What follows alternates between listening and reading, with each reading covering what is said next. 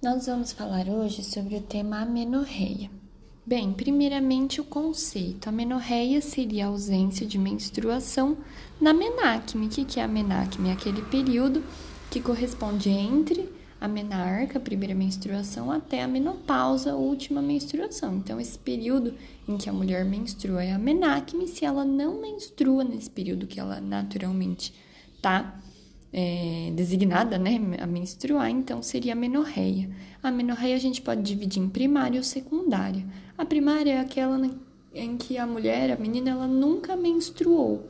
E quando que eu defino né, essas, esses pontos de corte, esses, essas idades de corte para eu falar que aquela menina está é, tá em amenorreia primária, ela nunca menstruou. Se ela tiver mais que 13 anos sem caracteres sexuais secundários, se ela não começou a desenvolver mamas, pelos, etc.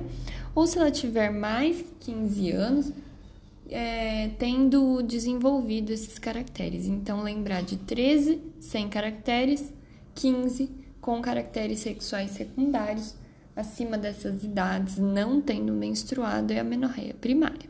E a secundária? É, a secundária, a menorreia secundária, é quando a mulher ela menstruava antes, mas ela parou de menstruar. Depende o conceito dos ciclos que ela tinha anteriormente a essa pausa de menstruação. Se os ciclos eram bem regulares, eu considero a menorreia quando ela fica três ou mais ciclos sem descer a menstruação. Se os, os, os ciclos anteriormente eles eram irregulares, aí eu falo que ela está em amenorreia por seis meses ou mais sem menstruar. Lembrar que a principal causa, a primeira causa de amenorreia secundária que a gente sempre tem que pensar, descartar, é a gestação. Então, sempre dosar o beta-HCG é importante. Relembrando um pouco sobre a embriologia. Embriologia, a gente vai falar de como que é formada aí o trato genital masculino e feminino do fetinho. Tudo começa já logo na fecundação. Então, com a fecundação, eu determino o sexo biológico desse neném. Se vai ser um XX mulher ou XY do sexo masculino.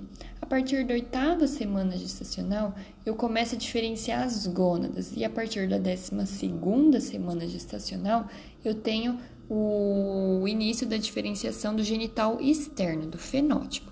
Então, vamos falar um pouquinho de diferenciação gonadal e diferenciação do genital externo. Com relação à diferenciação gonadal, ou seja, os órgãos internos, é, as gônadas, nós vamos ter diferenças com relação ao sexo masculino e feminino, obviamente. Num primeiro momento, tanto sexo masculino quanto feminino vão ter dois pares de ductos, os ductos de Wolff e os ductos de Miller. Os ductos de Wolff, também chamados mesonéfricos, eles vão permanecer no sexo masculino, tá certo? enquanto que vão regredir no sexo feminino, podendo gerar o cisto de Gartner quando ainda existe um resquício desse ducto no sexo feminino. E com relação ao, ao ducto de Miller, também chamado ducto paramesonéfrico, ao contrário do, do sexo masculino, né, que predomina o ducto de Wolff, aqui no sexo feminino vão prevalecer esses ductos de Miller, os paramesonéfricos, e os ductos de Wolff eles vão involuir igual a gente tinha falado. É, que, que o ducto de Miller na mulher ele vai dar origem? Ele vai originar as tubas uterinas, o útero, o colo do útero e os dois terços superiores da vagina. Então ele tem essa formação de genital interno. Agora com relação à genitalia externa, novamente diferenças entre o sexo masculino e feminino aparecem mais tardiamente, a partir de, 10, é, de 12 semanas aproximadamente. Num primeiro momento, eles são iguais, indistinguíveis, porque nós temos tubérculo genital, dobras, seios e protuberâncias genitais, que depois de um certo período vão se diferenciar nos sexos. O que, que determina a diferenciação? Bem, se eu não tiver o cromossomo Y, vai ser um feto vai ser um indivíduo que externamente vai ter uma genitália feminina. Ou seja, se ele for XX ou se ele não tiver diferenciação, se ele não tiver o, o Y, se ele for, por exemplo, um Turner X0, né, ele vai ser externamente é, feminino. Se eu tiver o o cromossomo Y, esse cromossomo Y ele vai ter fundamental importância na diferenciação genital externa, porque ele contém no seu braço longo o gene SRY, que produz três hormônios. Primeiramente, o que vai determinar, né, o gene vai determinar a produção de três hormônios. Primeiro, o antimileriano pelas células de Sertoli, que o próprio nome já diz, vai fazer a involução dos ductos de Miller prevalecendo os ductos de Wolff. É, a testosterona, pela, o segundo hormônio, pelas células de Leydig, que vai desenvolver os ductos de Wolff, mais, e a dihidrotestosterona, que aí sim tem correlação com a genitália externa, ela que vai diferenciar o fenótipo externo masculino. Portanto, como eu já tinha falado, se eu não tenho cromossomo Y, se eu não tenho gene SRY determinando a produção desses três hormônios, é, eu não vou ter fenótipo masculino, eu vou ter fenótipo feminino. Então, se tem ovário ou se não tem nenhum genital diferenciado, se for indiferenciado, vai virar externamente feminino. Com relação às malformações é, millerianas. As malformações millerianas, é, é, principalmente nós temos a questão das anomalias uterinas, da anatomia do útero, e também nós vamos ter a síndrome de Rokitansky, que é um erro de fusão dos ductos de Miller, que já já a gente vai falar melhor. Com relação às malformações uterinas de anatomia, o principal de maior destaque é o útero de Delfos, que é uma classificação 3 das anomalias de anatomia uterina, que é uma importante causa de abortamento habitual precoce nas mulheres. Um parêntese importante é que as malformações millerianas estão bastante associadas, em até 30% dos casos, estão associadas a malformações urológicas, então rim, ferradura, anomalias do trato urinário em geral podem estar presentes. Então, sempre é, que você tiver uma paciente com essas malformações do de Delfos, síndrome de Rokitansky, a gente tem que pesquisar essas malformações urológicas.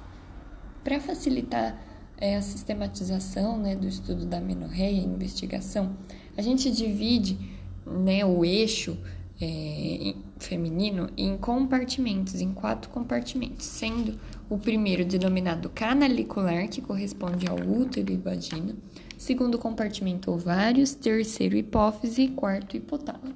Então vamos falar rapidamente de algumas causas de amenorreia, tanto primária quanto secundária, em cada um desses compartimentos. Compartimento 1, útero e vagina, canalicular, ou seja, apenas a formação e a condução dessa menstruação por meio externo. Então, se eu tenho problema nesses compartimentos, ou eu não formo menstruação porque, por exemplo, eu não tenho útero, não tenho endométrio para descamar, ou também eu não vou ter a liberação dessa menstruação, eu tenho uma obstrução.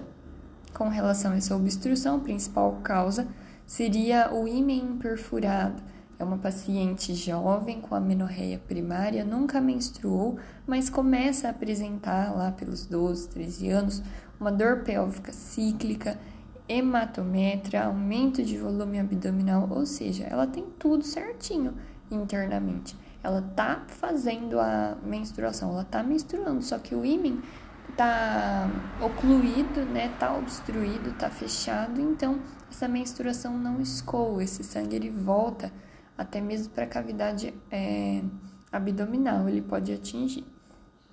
Então, isso é uma causa. Outra causa de, do compartimento número 1, um, as malformações millerianas, igual a gente já tinha citado, né? Dentre elas, a mais relevante aqui para a gente, síndrome de Rokitansky, o que, que é? É uma mulher, cariótipo feminino, 46XX, só que ela teve um defeito na fusão dos ductos de Miller, então, ela não vai ter nem útero nem vagina, mas os ovários estão presentes. Ela tem, portanto, a produção de hormônios, ela vai ter caracteres secundários, tanto mamas, pelos, etc. Só que ela não tem útero e vagina. Então, ela não menstrua a menorreia primária e ela tem dificuldade na relação sexual, tem dispareunia, tudo isso. Com relação a um diagnóstico diferencial importante de síndrome de Rokitansky, nós vamos ter a síndrome de Morris. Só que atenção, a síndrome de Morris, ela não é má formação milleriana. Por quê? Porque simplesmente a síndrome de Morris é um cariótipo masculino. Na verdade, se trata de um 46XY que tem um problema denominado insensibilidade androgênica. Então, insensibilidade androgênica é sinônimo de síndrome de Morris é, um, é uma paciente que é cariótipo 46X e Y, só que esse cromossomo Y, que tem o gene SRY, produz testosterona, manda produzir testosterona, só que os receptores dessa, dessa testosterona, perifericamente, não são ativos, são insensíveis a essa testosterona. Então, é basicamente como se ela não existisse, ela não vai determinar é a diferenciação genital externa de, de fenótipo masculino. Então, eu vou ter um pseudo-hermafrodismo masculino. É, é, essa paciente, ela não tem genitália interna. Por quê? Porque ela não determinou nem para o masculino nem para o feminino internamente, porque ela produz o hormônio antimileriano que impediu internamente ser mulher, né? Porque a, a, a, a questão da insensibilidade é, é o andrógeno, a testosterona. Então, ela não vai ser mulher internamente porque tem o antimileriano. Só que também não vai ter genitália interna masculina porque não teve aí a, a testosterona para progredir os ductos de Wolff. E com relação à genitália externa, a gente já tinha falado que se não tem a ação da testosterona, vai se diferenciar como genitália externa feminina. No entanto, os níveis de testosterona são elevados, né? Ela produz testosterona, só que não age, ele vai estar aumentado por conta dessa insensibilidade. É, inclusive, um feedback seria positivo nesse caso. Existe mamas por que, que tem mama? Porque perifericamente essa testosterona em excesso ela acaba sendo convertida em estrogênio, só que não é uma quantidade tão grande. Então, é, tem desenvolvimento mamário? Sim, só que as mamas geralmente são pequenas.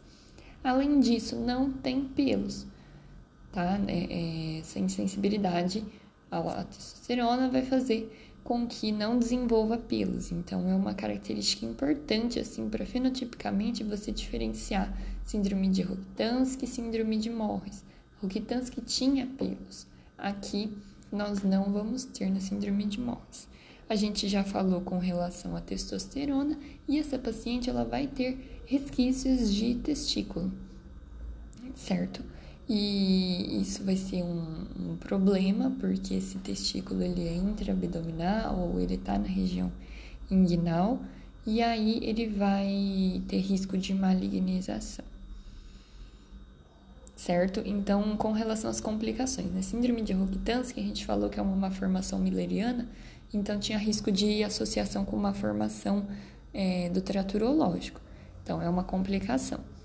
E com relação à síndrome de Morris, a complicação seria a malignização desses testículos, por isso é sempre é, recomendado orquiectomia com terapia de reposição hormonal.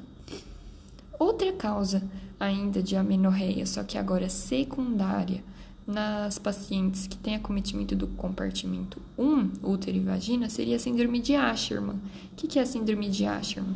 É aquela paciente que tem histórico de curetagem uterina, e desenvolveu sinéquias. Essas sinéquias elas vão obstruir, fazer uma obstrução, causando a menorreia secundária e também a infertilidade. O manejo disso seria a correção cirúrgica, uma esteroscopia cirúrgica para você tentar desfazer essas sinéquias. Agora vamos passar para o compartimento número 2, que são os ovários. Os ovários né? Se eles estiverem acometidos, eu vou ter um quadro de hipogonadismo, obviamente, e hipergonadotrófico. Por quê? A causa o, o, ovário não responde. Se o ovário tem uma falha, os hormônios acima dele, que seriam os hipofisários, LH, FSH, vão estar aumentados por feedback para tentar ver se estimula esse ovário, só que não vai funcionar. Mas do mesmo jeito, LH, FSH nas causas ovarianas estão aumentadas. Os ovários, então, vão poder estar associados à causa de amenorreia primária ou secundária. Na amenorreia primária, o que, que poderia causar uma amenorreia primária de causa ovariana, de falência ovariana? Síndrome de Turner, o principal, tem vários, é, tem vários estigmas, né? A síndrome de Turner é uma paciente feminina 45X0 que apresenta essa disgenesia gonadal, ovários em fita. Ela vai ter baixa estatura, pescoço alado, ela tem aí uma infantilidade genital, a puberdade ela é atrasada. E aí ela não vai ter a menstruação por conta dessa falência ovariana, desse ovário hipodesenvolvido, né? E também nós temos ainda como causa ovariana de amenorreia primária síndrome de Savage. Síndrome de Savage é mais ou menos uma síndrome de Morris, só que agora numa paciente que é XX. E nesse caso eu vou ter um ovário resistente a gonadotrofinas. Então ele não vai sofrer estímulo de LH e FSH. Ovário sendo causa de amenorreia secundária. Duas situações. A, a síndrome de ovário policístico, que é a mais famosa delas, causando ciclos anovulatórios, e também nós temos é, menopausa precoce, né? insuficiência ovariana precoce, que pode ser associada ao tabagismo, a síndrome de Turner também pode associar a essa causa. É, realização de radioquimioterapia, influenciando então na contagem do número de ócitos, etc. Terceiro compartimento, a hipófise. A hipófise também temos causas primárias e secundárias da amenorreia.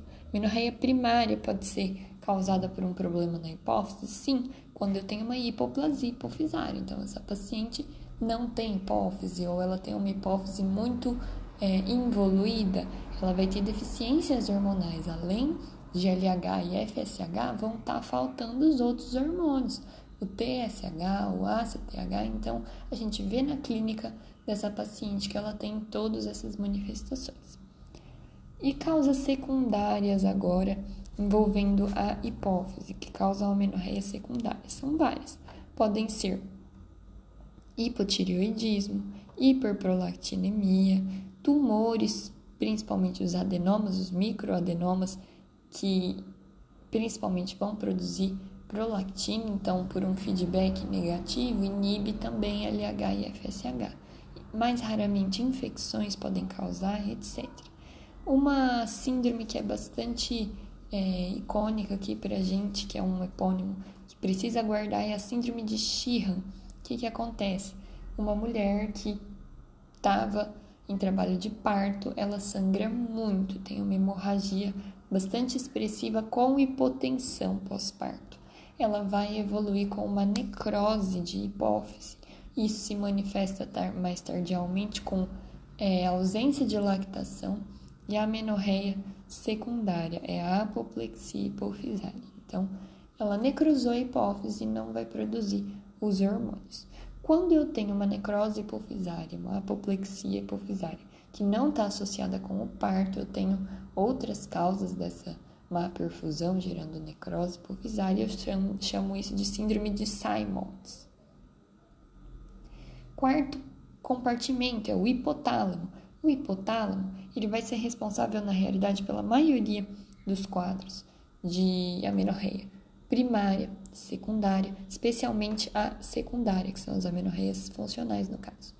A amenorreia primária, causada por distúrbios hipotalâmicos, a gente fala da síndrome de Kalman. O que, que é isso? É uma síndrome genética que tem associação com anosmia, a pessoa não distingue odores, é, cegueira para cores, então é um daltonismo, e também ausência do GNRH. Ela não produz GNRH, então lá do hipotálamo de cima não vai deixar fazer LH, FSH e muito menos estimular os ovários. Então é uma causa central, um hipogonadismo hipogonadotrófico. É, então a gente acabou de falar com relação às causas primárias, com relação às causas secundárias. Seria a amenorreia funcional, que é isso que eu falei que é a causa mais frequente das amenorreias secundárias, na verdade, que seria é, depois, depois da gravidez, obviamente, que seria o estresse, a anorexia, atividade física extenuante, todas essas são causas de redução da secreção dos pulsos de GNRH noturnos, certo? Com relação à classificação quanto ao mecanismo dessa amenorreia, nós podemos ter hipogonadismo hipogonadotrófico, que é aquela situação que eu falei de acometimento central dos compartimentos, portanto, 3 hipófise ou 4 hipotálamo, que vão ter um LH, um FSH baixos, certo? E um hipogonadismo pode ser também hipergonadotrófico, quando a causa ela é ovariana, compartimento 2. O LH e o FSH, por feedback, eles vão tentar se elevar, mas não vai funcionar, mas isso acontece. Então vamos falar mais ou menos de um fluxograma de como que eu teria que manejar aí para eu chegar no diagnóstico das patologias, como é, das amenorreias, começando pela amenorreia primária. É, primeiro de tudo, né, definir essa paciente ela está em amenorreia primária, ela tem mais que 13 anos sem caracteres ou ela tem mais de 15 anos com caracteres sexuais secundários, então aí a gente vai fazer esse diagnóstico de amenorreia primária. Primeiro eu vou ver, ela tem mamas. Se ela tiver mama, o próximo passo é fazer uma ultrassom para ver se ela tem útero. Se ela tem útero, tem, tem mama e tem útero, provavelmente eu tenho uma obstrução, uma criptomenorreia. Pode ser o ímã perfurado, que a gente falou já como causa canalicular de amenorreia primária, ou também pode ser inclusive um septo vaginal transverso como causa aí de impedir a saída do fluxo menstrual, uma obstrução ao fluxo. Outra situação, ela tem mamas, ela tem caracteres é, sexuais secundários, tem mama, mas não tem útero. Aí eu vou fazer a diferenciação entre Rokitansky, síndrome de Morris, dosando o que? Testosterona. Testosterona alta fala a favor de Morris, que é 46 XY. Se tiver normal, baixa, níveis femininos, né, vai ser Rokitansky, que é uma formação milleriana, 46XX, certo? Outra situação agora ainda dentro do diagnóstico da menorreia primária, se a paciente não tiver mamas. Se ela não tem mama, eu vou ver novamente o ultrassom com, com um diagnóstico se ela tem ou não útero. Se ela tiver útero, eu parto para o cariótipo. Sem útero, eu vou dosar o FSH. O FSH ele é o hormônio que melhor vai dizer para gente é, a reserva ovariana dessa paciente. Se o FSH estiver alto, eu parto para o cariótipo. Se ele estiver baixo, eu tenho que fazer uma ressonância de crânio para diagnosticar um tumor ou, se tiver a ressonância normal, se é uma causa hipotalâmica funcional, se é por estresse crônico, anorexia, atividade física, aquelas crianças que começam desde cedo a fazer esportes pesados, né, competitivos, e aí elas simplesmente não dão start à menstruação desde cedo. Agora, com relação ao fluxograma, para eu chegar em diagnósticos de amenorreia secundária. Primeiro, a gente falou, né, qual que é a principal causa geral é a gestação. Gestação. Então, sempre o primeiro passo é descartar a gravidez, pede um beta-HCG. Vendo negativo, eu parto para outros hormônios, que são causas relevantes de amenorreia secundária. Eu vou pedir a prolactina para diagnosticar hiperprolactinemia e TSH por conta do hipotireoidismo que pode associar-se à amenorreia secundária eles vêm normal. Se eles vierem normais, eu vou partir para um teste chamado teste da progesterona. O que, que é? Eu vou oferecer para o paciente, via oral, por 7 a 10 dias, progesterona. Qual que é meu objetivo com isso? Eu vou verificar se essa paciente ela está tendo ovulação, se ela está tendo estrogênio. Como funciona? Se eu dou progesterona para essa paciente, e depois eu arranco essa progesterona, depois de passados os 7 a 10 dias eu paro essa progesterona, o que, que eu vou esperar? Eu vou estar simulando a segunda fase do ciclo menstrual para essa mulher. Porque quando cai a progesterona, se ela tiver um endométrio proliferado, quem que proliferou esse endométrio? Estrogênio. Ou seja, se ela tiver estrogênio, quando eu paro essa progesterona, a tendência é menstruar, né? Porque cai o hormônio que estava mantendo aquela, aquele endométrio lá paradinho. Então, se ela menstrua após o término da progesterona, eu digo que o teste da progesterona, ele é positivo. Qual que é uma minha interpretação disso? Ela tem estrogênio, porque ela conseguiu proliferar esse endométrio para ele descamar em seguida. Outra conclusão que eu tiro, já que ela menstruou, o trato genital dela tá pérvio, né? Não tem nenhuma obstrução porque saiu a menstruação. E por fim, se não é uma causa de falta é, de, de estrogênio, a minha meu diagnóstico diferencial vai ser a anovulação. Ela faz a primeira parte do ciclo, mas ela não ovula, né? A metade do ciclo para frente está comprometida, então ela não ovula. Essa é a conclusão de um teste de progesterona positivo. Agora, se o teste da progesterona vier negativo, ou seja, eu dou a progesterona, eu paro e ela não menstrua, aí podem ser duas situações. Ou ela tem uma obstrução ao fluxo menstrual, ela tem um, uma anomalia, por exemplo, a sinéquia, síndrome de Asherman, né? Aqui a gente não vai falar de mim perfurado, porque eu tô falando de causa secundária, né? Alguma vez na vida essa mulher, ela já menstruou. Aqui na menorreia secundária, então, como causa obstrutiva, eu penso na síndrome de Asherman, uma sinéquia pós-curetagem, quando eu tenho uma causa obstrutiva, um teste de progesterona negativo. Essa é uma situação. Outra situação que pode cursar com teste de progesterona negativo, ou seja, não menstruou após o teste, é justamente a ausência do estrogênio. Por que, que não menstruou então? Porque ela não tinha estrogênio para proliferar aquele endométrio. Então o endométrio ele ficou lá, pequenininho, paradinho, parei a progesterona, não mudou nada, porque ele estava pequenininho do mesmo jeito, ele não vai conseguir descamar dessa forma. E aí como que eu faço o, o diagnóstico diferencial? Eu vou fazer é, o teste do estrogênio com a progesterona. O teste do estrogênio com a progesterona vai me dizer se é uma causa de hipoestrogenismo ou se é uma causa é, obstrutiva, uma, um comprometimento da cavidade endometrial. É justamente essa diferenciação que eu vou fazer. Então, nesse momento, nesse segundo momento, eu vou dar o ciclo menstrual para essa mulher. Eu vou dar uma pílula combinada para ela com estrogênio e progesterona. Eu vou simular um ciclo. Vou dar estrogênio, vou dar progesterona.